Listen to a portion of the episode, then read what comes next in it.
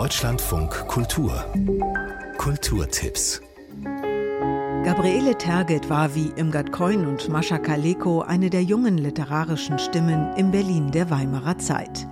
Ihren großen Gesellschaftsroman Die Effingers begann sie bereits vor ihrer Flucht vor den Nazis. Es ist die Geschichte einer jüdischen Kaufmannsfamilie in drei Generationen von 1883 bis 1939. Die Chronik einer untergegangenen Welt, oft verglichen mit Thomas Manns Buddenbrocks. Nie haben wir für etwas anderes gelebt als für die Arbeit. Heute Abend zeigen die Münchner Kammerspiele eine Bühnenfassung des Romans. Diese Firma ist 100 Regisseur Jan Bosse. Es sind totale Umbruchszeiten, es sind Krisenzeiten und es kommen einfach Strömungen hoch, die jetzt auch wieder da sind. Die Effingers nach dem Roman von Gabriele Tergit. Heute um 19 Uhr in den Münchner Kammerspielen. Aber ich würde das jetzt bitte nicht aufnehmen wollen mehr. Über zwei Jahre hat der Filmemacher Simon Brückner die AfD beobachtet. Sein Dokumentarfilm Eine deutsche Partei ist in der Dreisat-Mediathek zu sehen. Nee, nicht aufnehmen. Ich will das nie aufgenommen haben. Brückner filmte auf Fraktionssitzungen und Wahlkundgebungen, ebenso wie bei Diskussionen im Wirtshaus. Diese Innenansichten montierte er unkommentiert und ohne Interviews. Dass wir hier mit diesem Resettlement-Programm überfremdet werden sollen, noch mehr als ohnehin. Also gibt es ja die, kommen per Flugzeug, die werden unten ausgewählt in Afrika und sollen uns dann hier bereichern.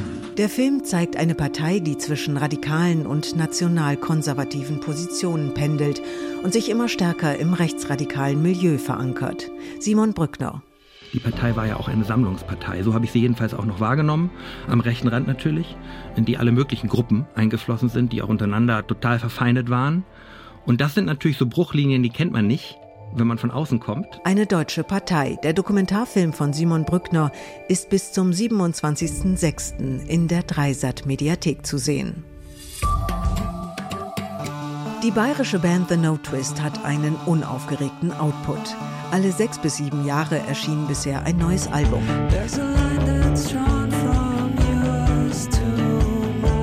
Mit dem aktuellen Vertigo Days ist die Band jetzt auf Konzerttour. Heute spielen The No Twist in Heidelberg. Sänger Markus Acher nennt das neue Album ein Mixtape. Musikalische Freunde und Weggefährten sind zu hören, auch wenn der Sound von The No Twist präsent bleibt.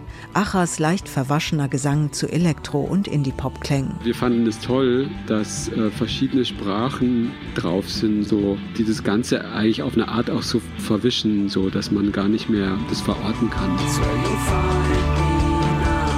The No Twist heute im Karlstor Bahnhof in Heidelberg. Weitere Konzerte in Münster, Hamburg und Bochum.